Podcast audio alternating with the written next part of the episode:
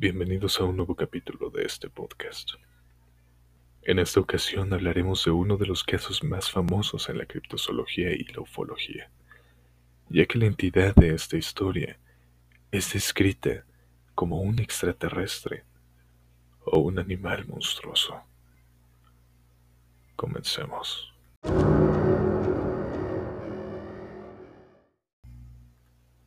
El monstruo de Flatwoods también conocido como el monstruo de Braxton o el fantasma de Flatwoods, apareció en el pueblo de ese nombre en Virginia, Estados Unidos, durante la noche del 12 de septiembre de 1952. Al monstruo y su manifestación se le incluyen dos entidades, una que tenía una gigantesca luz roja que sobrevolaba el área del pueblo y que considerada por ufólogos como una posible nave que era piloteada por el mismo monstruo. En la segunda, una especie de humanoide de tres metros de alto, con una cara rojiza que brillaba desde su interior y un cuerpo verde. Los testigos de los hechos describieron a la criatura con una cabeza redonda, con ojos mecánicos e inhumanos. También tenía una decoración en la parte superior con forma de haz de espadas, que podía haber sido un casco o una simple capucha. El cuerpo de esta criatura era vagamente humanoide, metido en una falda oscura y plisada, de color verdoso. La presencia de brazos es diferente de acuerdo a los reportes, ya que algunas personas la describen sin ellos, mientras que otros aseguran que el ser tenía brazos cortos y delgados que terminaban en tres dedos similares a garras, posicionados frente al cuerpo y no a los costados como pasa en los humanos. La noche del 15 de septiembre de 1952, dos hermanos, Edward y Fred May, así como su amigo Tommy Hire, de 12, 12 y 10 años respectivamente, vieron un brillante objeto que cruzaba el cielo sobre Flatwoods. El objeto descendió en territorio propiedad de un granjero local, y luego de verlo, los jóvenes acudieron al lugar de los hermanos May, donde dijeron haberlo visto chocar en las colinas. De ahí, la madre de los chicos, Kathleen May, los acompañó junto con otros jóvenes más, Neil Looney de 14 años, Ronnie Shaver de 10 y un guardia nacional llamado Eugene Lemon de 17 años a lo largo de la granja propiedad de G. Bailey Fisher para localizar lo que sea que hubiesen visto los chicos. El perro de Lemon corrió a lo lejos hasta perderse y luego comenzó a ladrar para regresar solo segundos después al grupo con la cola entre las patas y temblando del miedo. Finalmente, tras caminar por unos 400 metros a lo largo de la colina, fueron testigos de una pulsante bola de fuego a unos 15 metros. También dijeron haber percibido una niebla que hizo que sus ojos y narices ardieran. Lemon entonces se dio cuenta de dos pequeñas luces a la izquierda del objeto, bajo un roble cercano.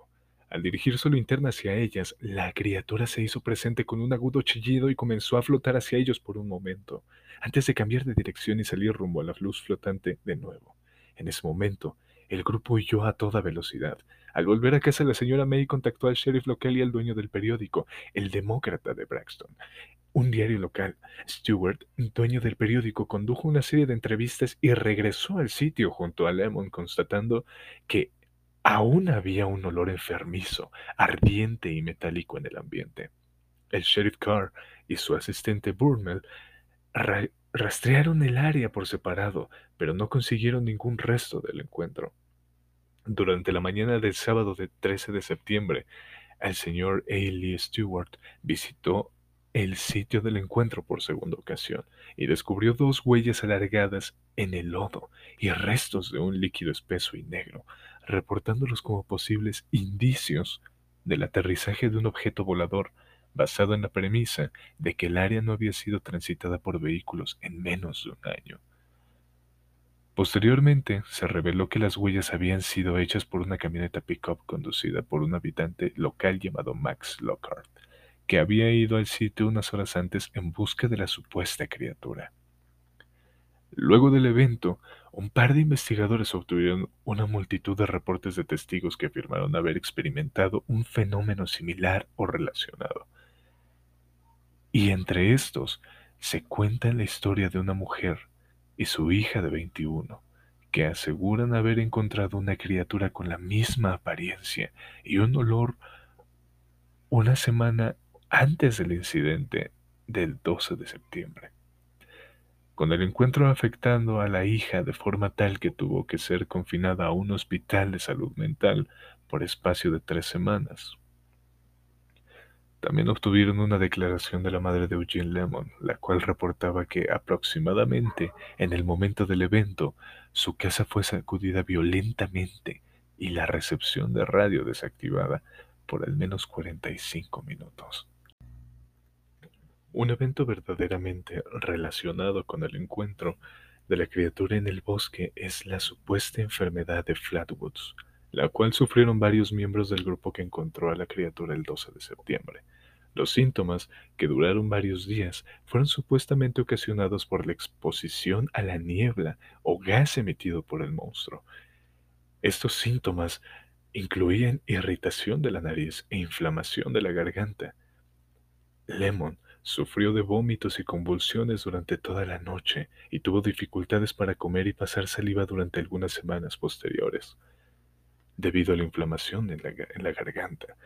Un doctor que trató a varios de los testigos describió que los síntomas eran similares a los ocasionados al gas mostaza, aunque algunos de estos también son comunes en aquellos que sufren de histeria, la cual pudo ser desarrollada gracias a la exposición a un evento traumático. Y en el año 2000, tras casi 48 años de investigación del evento, Joe Nickel, del Grupo de Investigación Paranormal del Comité de la Investigación Escéptica, concluyó que la luz en el cielo, reportada por los testigos el 12 de septiembre, era nada más que un meteoro, y que la luz roja y pulsante era quizás un faro para navegación aérea. En el caso de la criatura, se concluyó que la descripción de los testigos coincidía con un búho. Pero... ¿Qué búho va a medir tres metros? ¿Qué búho va a tener unos ojos inquietantes de color rojizo? Nickel explicó que la percepción del animal podría haber sido distorsionada por el estado de estrés de las víctimas tras observar la luz en el cielo. Al igual que con el Mothman o el Goblin de Hopkinsville, los investigadores y la Fuerza Aérea consideran a la criatura como nada más que un búho, específicamente una lechuza común. En México hubo un caso muy similar y de hecho se, intentó relacionar, bueno, Jaime Maussan, periodista y ufólogo, intentó relacionar con el monstruo de Flatwoods. E, e, este caso en México fue llamado como el caso de la bruja de Monterrey. Y pasó en el 2004 y tuvo una gran difusión en los medios de comunicación locales y nacionales. Em, aquí Maussan, eh, al tratar de relacionar el, el, caso y la descripción que se había dado de la bruja de Samaniego con la apariencia Ah, del monstruo de Flatwoods. Las imágenes que le mostró al policía, Leonardo Samaniego, él dijo que eran muy parecidas o eran iguales, tanto la criatura de las fotos, de, de las imágenes, a la criatura que él había visto. Todo esto ocurrió, bueno, el evento, el caso de la bruja de Monterrey, ocurrió el viernes 16 de enero de 2004, a las 3.15 de la mañana. El policía, ya mencionado, Leonardo Samaniego, del municipio de Guadalupe, Nuevo León, México, dice haber tenido un supuesto encuentro con una extraña entidad que él identificó en un principio como una bruja. El oficial dijo que al estar dando un rondín eh, de vigilancia por la colonia Valles de la Silla del ya mencionado municipio, dio la vuelta a bordo de su patrulla en la calle Álamo. Se dice que habría advertido inmediatamente algo muy inusual. Un objeto grande y negro cayó de un árbol a lo largo de la calle, pero se detuvo poco antes de tocar el suelo y entonces levitó lentamente y se giró para encarar la patrulla. En ese momento, el oficial samaniego supo que algo estaba mal, así que él prendió las luces largas de su vehículo para tratar de ver lo que era ese objeto eh, que había caído del árbol. Entonces vio que se trataba de una mujer vestida de negro que trataba de cubrir su rostro de la luz como si le molestara. Menciona además que tenía unos enormes ojos totalmente negros sin párpados, y su piel era café oscuro. También tenía una capa como de bruja. Luego de esto, la supuesta bruja acometió flotando muy rápido contra el parabrisas de la patrulla, sacudiéndola violentamente y donde pudo notar aún mejor la cara de la criatura. Aterrado, Samaniego intentó huir poniendo la reversa de la patrulla y pisando el acelerador a fondo, mientras gritaba de horror y trataba de pedir ayuda por la radiofrecuencia. Y mientras la unidad daba reversa a toda velocidad, la criatura rasguñaba el vidrio del parabrisas como tratando de agarrar al oficial. Al llegar al final de la calle, la patrulla chocó. Entonces el oficial dice haberse desmayado. Después de unos minutos, llegaron al lugar un par de patrullas y una ambulancia, encontrando inconsciente al oficial samaniego. Después de varios minutos eh, más, eh, él recobró el conocimiento y fue asistido por los paramédicos de la ambulancia. Una unidad de cámaras de televisión arribó en una de estas patrullas y fue la que tuvo la primera entrevista con el oficial, pocos minutos después de que él recuperara la calma. Durante el interrogatorio por parte de sus colegas, eh, todo esto es, todo esto ocurrió en el mismo lugar del encuentro con la bruja. Posteriormente, la ambulancia llevó al oficial al hospital universitario para una evaluación médica. Ahí se le realizaron pruebas toxicológicas y psicológicas, dando todos los resultados negativos. Además del coordinador de la policía de Guadalupe, de Guadalupe Jesús García Crests, el mismo secretario de la Seguridad Pública del municipio, el señor Hamlet Castilla García, informó que realizaron varias pruebas de droga, así como otros exámenes le fueron realizados al oficial Leonardo Samaniego para verificar si había alguna sustancia tóxica en su cuerpo, como alcohol o cualquier otra clase de droga, y todas las pruebas fueron negativas. También el doctor Eldemiro Pérez Rodríguez, que era coordinador de servicios médicos en el hospital universitario, informó que después de varios exámenes psiquiátricos y psicológicos, encontraron al oficial Leonardo Samaniego mentalmente y físicamente sano. Incluso, el entonces alcalde de Guadalupe, el señor Juan Francisco Rivera, declaró al día siguiente que el oficial Samaniego era un buen elemento y no había razón alguna para pensar que él había inventado tal historia. Varios canales de televisión, de televisión locales tomaron muy en serio la nota y le dieron amplio seguimiento en los días subsecuentes al incidente. La respuesta de la gente fue grande y centenares de casos semejantes llegaron a las estaciones de televisión. El mismo viernes 16 de enero, las unidades especiales de vigilancia fueron estacionadas en donde el incidente sucedió y las calles que la rodean como un operativo para proteger a los vecinos en caso de un nuevo eventual ataque. Al mismo tiempo, una investigación fue iniciada por la Corporación de Seguridad Pública de Guadalupe. El policía Leonardo Samaniego se quedó aislado recibiendo su tratamiento por los siguientes dos días, y cuando fue entrevistado otra vez en la televisión, mantuvo su historia con cada detalle. Similarmente, se indica que otro policía del municipio de Santa Catarina, en la misma área metropolitana de Monterrey, el señor Jorge Contreras, declaró que él y dos policías más de la policía regia supuestamente también vieron la misma criatura que el oficial samaniego, pero tres días antes. Ellos indican que la vieron volando y decidieron no decir nada, pero al enterarse del caso de Samaniego, decidieron hablar. Otro caso fue el de Norma Alicia Herrera, de la colonia La Playa. Ella declaró en una entrevista a la televisión que ella y su hermano vieron también la criatura durante el día y que parecía muy rara. Ella dijo que su hermano fue tan aturdido por esto que estuvo enfermo por casi una semana después del avistamiento. Un vecino de ese sector grabó también en video varios días antes un extraño humanoide volador y dio el video a una estación de televisión. La filmación fue liberada el mismo día durante los noticiarios en varios canales causando aún más tumulto entre las personas. La historia fue liberada también por periódicos locales serios como El Norte o Milenio.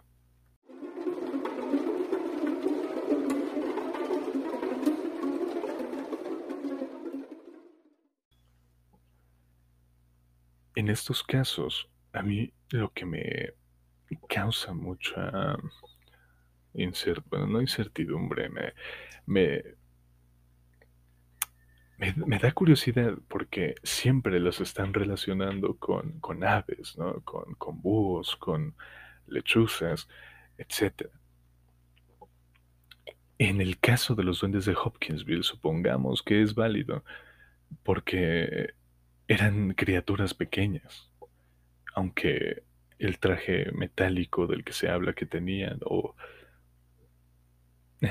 o ese, ese color eh, grisáceo, metálico, pues eh, no lo tiene, o al menos no creo que lo tenga, un búho, o bueno, decía, ¿no? ya, ya parece muy, muy, muy descabellado, ¿no? Decir como de, ah, sí, eran, eran aves eh, que se escaparon de un circo y las habían pintado de plata, etcétera, ¿no?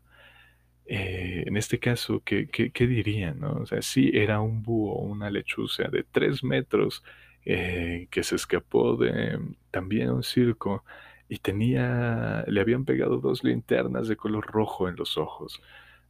No, yo siento que aquí mismo, en la, Tierra, hay, cosas que desconocemos y quiero creer que, que existen o existieron estas criaturas, ¿no? E, el, monstruo de, de Flatwoods, eh, los duendes de Hopkinsville, Mothman, Pie Grande incluso, ¿no?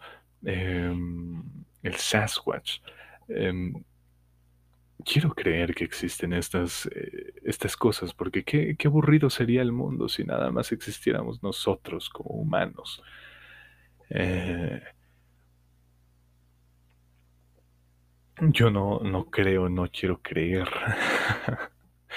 que hayan sido, bueno, esta parte, ¿no? Que, que sí haya sido una, una lechuza, un búho, etcétera, ¿no? Porque además esta, esta descripción que dieron, ¿no? Brazos hacia adelante en vez de los costados, como los tenemos nosotros los humanos, con tres garras largas, y que fuera flotando. No, no siento, bueno, no veo posible que un búho pueda mantener sus patas tanto tiempo eh, en esa posición o que sean tan largas como para como para hacerlos pensar que es otra criatura y no, no es un búho, ¿no? Em, sí, puede ser el estado de alteración, etcétera, pero, pero aún en ese estado, no, no creo que te imagines una cosa muy, muy distinta. Em, los ojos, simplemente. ¿Cómo te imaginaste esos? ¿De dónde sacas que, que un búho, una lechuza pueda tener esos ojos eh, color rojo tan inquietantes, tan, eh, tan inhumanos, tan, tan naturales. Entonces, estos son de los casos que más me gustan a mí. Y es uno también de los casos como más populares en la criptozoología. Y también tiene como muchas repercusiones en la en la cultura popular, así como veíamos también con los duendes de Hopkinsville. Y, bueno, ya habrá momento de hablar de Mothman, pero Mothman también tiene mucha influencia en la cultura popular. Eh, y de hecho hay, eh, así como en Roswell, hay un festival para, para el día de, para eh, este, este, este incidente que hubo en 1947. Hubo un bueno, hay festivales de esto eh, con, con el monstruo de Flatwoods hay un festival que también eh, este, es en honor a, a, este caso, que es el Día del Monstruo, y se lleva a cabo de, a la salida del bosque donde, donde pasó todo esto. Eh, también se le llama como monstruo verde y en la carretera hacia Fla- Flatwoods dicen, tienen una, una placa enorme. Bueno, tienen una placa que dice, bienvenidos a Flatwoods, hogar, el hogar del monstruo verde. Eh, es como la, la, la placa que hay en, no me acuerdo, creo que, creo que es en Nevada, que dice Extraterrestrial Highway. Está- son, son lugares emblemáticos, ¿no? Simplemente por, por la, la- foto que puedes tomar ahí, sería eh, muy, muy, muy, muy padre, ¿no? Visitar esos lugares también. A lo mejor no es el lado turístico de Estados Unidos, pero eh, sería muy, muy bueno. Bueno, al menos para alguien como yo, me encantaría visitar esos, esos lugares, ¿no? Eh, tiene también apariciones en, en algunos videojuegos. eh, eh, no, no tal cual como, como el monstruo de Flatwoods, sino que en, en la apariencia.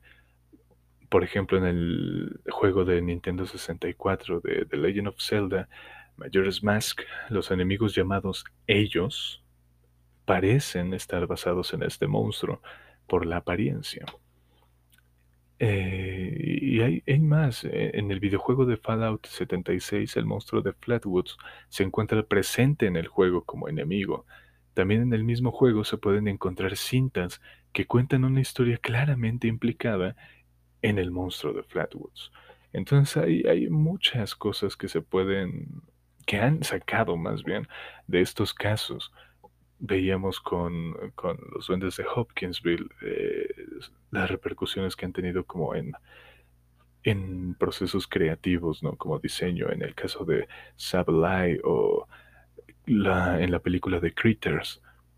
Eh, entonces, Sas, bueno, Sasquatch o Pie Grande tiene también como que muchas más adaptaciones, ¿no? Eh, a, lo mejor es el más famoso. Me gustaría saber qué, qué críptido es el más famoso. Yo supongo que es Pie Grande, ¿no? Porque creo que ha tenido como incluso películas, han hecho películas so- sobre Pie Grande, ¿no? Una muy familiar creo que era mi amigo Pie Grande. Eh, entonces, eh, todas estas criaturas tienen una, una repercusión muy, muy buena que, que además son, son marcas de, de estos estados, de estos lugares. Eh, hace poco estaba leyendo una que, que una niña en, en Virginia hizo una... Ay, eh, estoy- estoy buscando la, la imagen porque no me acuerdo bien de la información. Aquí está. Sí, dice, una niña pequeña de un condado de West Virginia, eh, no muy lejos de, de donde se hizo la publicación, se colocó en primer lugar en su feria de estudios sociales cuando presentó su proyecto sobre Mothman y el impacto económico que ha causado en la zona. Ella también se colocó en segundo lugar de todo el condado. Y pues felicidades a esta chica, ¿no? No sabemos el nombre, no, no se sabe quién es, pero pues muchas felicidades a la niña.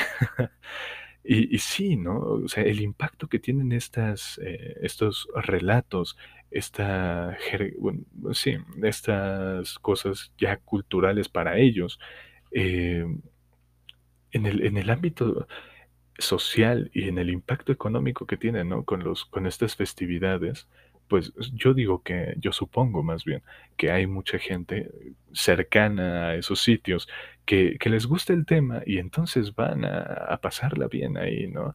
A lo mejor eh, tener un encuentro cercano del tercer tipo o algo por el estilo. Y, y está bien, eh, le sacan provecho de una manera, pues, buena que, que no, no solo eh, ayuda a un, o beneficia a una persona, ¿no? sino que está beneficiando a todo, todo el lugar. Y eso es lo bueno. Eh, podrían ser como sucesos malos, eventos traumáticos, eh, etcétera. Pero el misterio vende, ¿no? Toda esta, esta parte del horror. Eh, bueno, no, no es horror tal cual, pero las leyendas que salen de estos tipos de relatos eh, son, son, son buenas y, y alimentan a- al humano como, como ser, este, al menos social de alguna forma, eh, y también cultural de otra, ¿no? Entonces está, está, bueno, a mí me gusta mucho que, que se hagan estas cosas. Lamentablemente aquí en, eh, en la Ciudad de México no, no hay como eh, eventos así. Bueno, solo en Día de Muertos, ¿no? Que hacen el recorrido en Xochimilco de, de La Llorona y cosas así, pero, pero eh, no hay como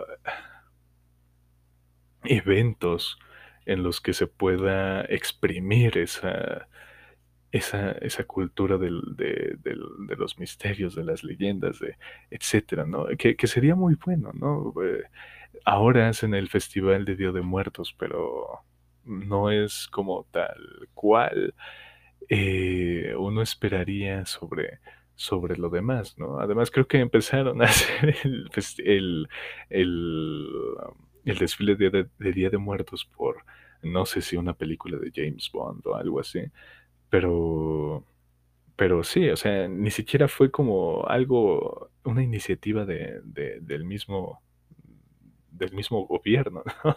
Sino que tuvo que, tuvo que hacerlo una película para que nosotros siguiéramos. Y que esa parte que triste, ¿no? O sea, no conocer, bueno, sí, a lo mejor sí lo conocen, pero no, no saber, eh, no exprimir, sino que disfrutar, eh, compartir, eh, no sé,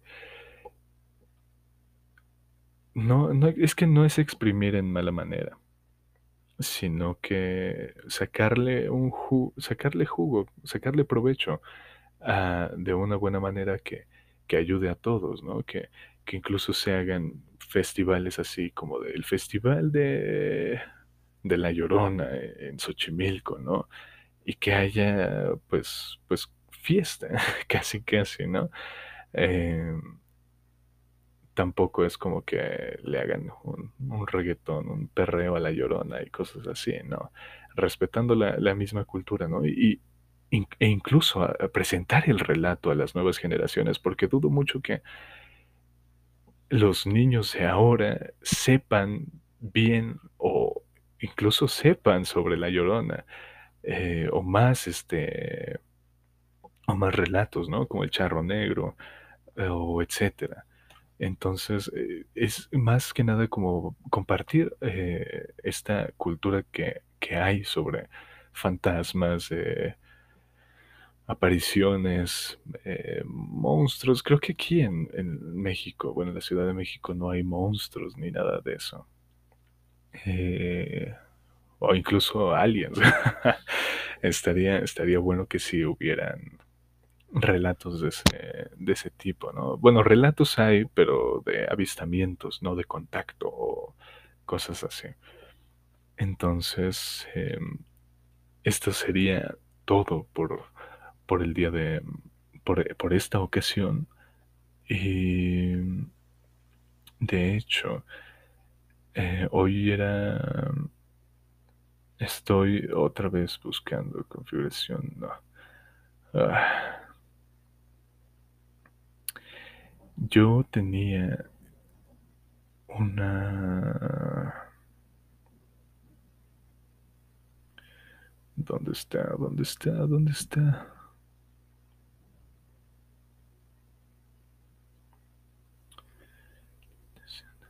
No, no puede ser, no me puedo tardar tanto aquí. Bueno, voy a poner pausa y nos despedimos. Ya, ahora sí, para finalizar el capítulo de hoy, quiero desearles un feliz Día Mundial del Contacto. No contacto humano, porque qué asco tocar a los humanos, sino un contacto extraterrestre. Eh, de hecho, creo en una película que se llama Contacto Extraterrestre. Y, ajá, salgan a la calle y vean las estrellas, bueno, eso en la noche, ¿no? O sea, vean hacia el cielo y pregúntense si hay vida más allá de nosotros, más allá de este planeta. Eh, así que sí, salgan y hagan contacto extraterrestre. Yo que sé, alumbren con una lámpara hacia el cielo en la noche y vean a las estrellas y dense cuenta que las estrellas también los ven a ustedes. O tal vez las estrellas no, sino que tú ves las estrellas y más allá, más allá, aún más allá, hay entidades que te están observando a ti o que están observando a todo nuestro planeta.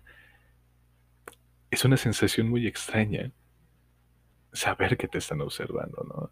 Pero, ¿qué tal que solo así podemos hacer contacto? Una vez que nos demos cuenta de que estamos siendo observados. Qué teoría tan loca, ¿no? este, entonces, quiero que en la noche, eh, sea el día que sea en que estén escuchando esto, vean a las estrellas y se den cuenta de que posiblemente hay algo allá afuera que nos está observando. Adiós.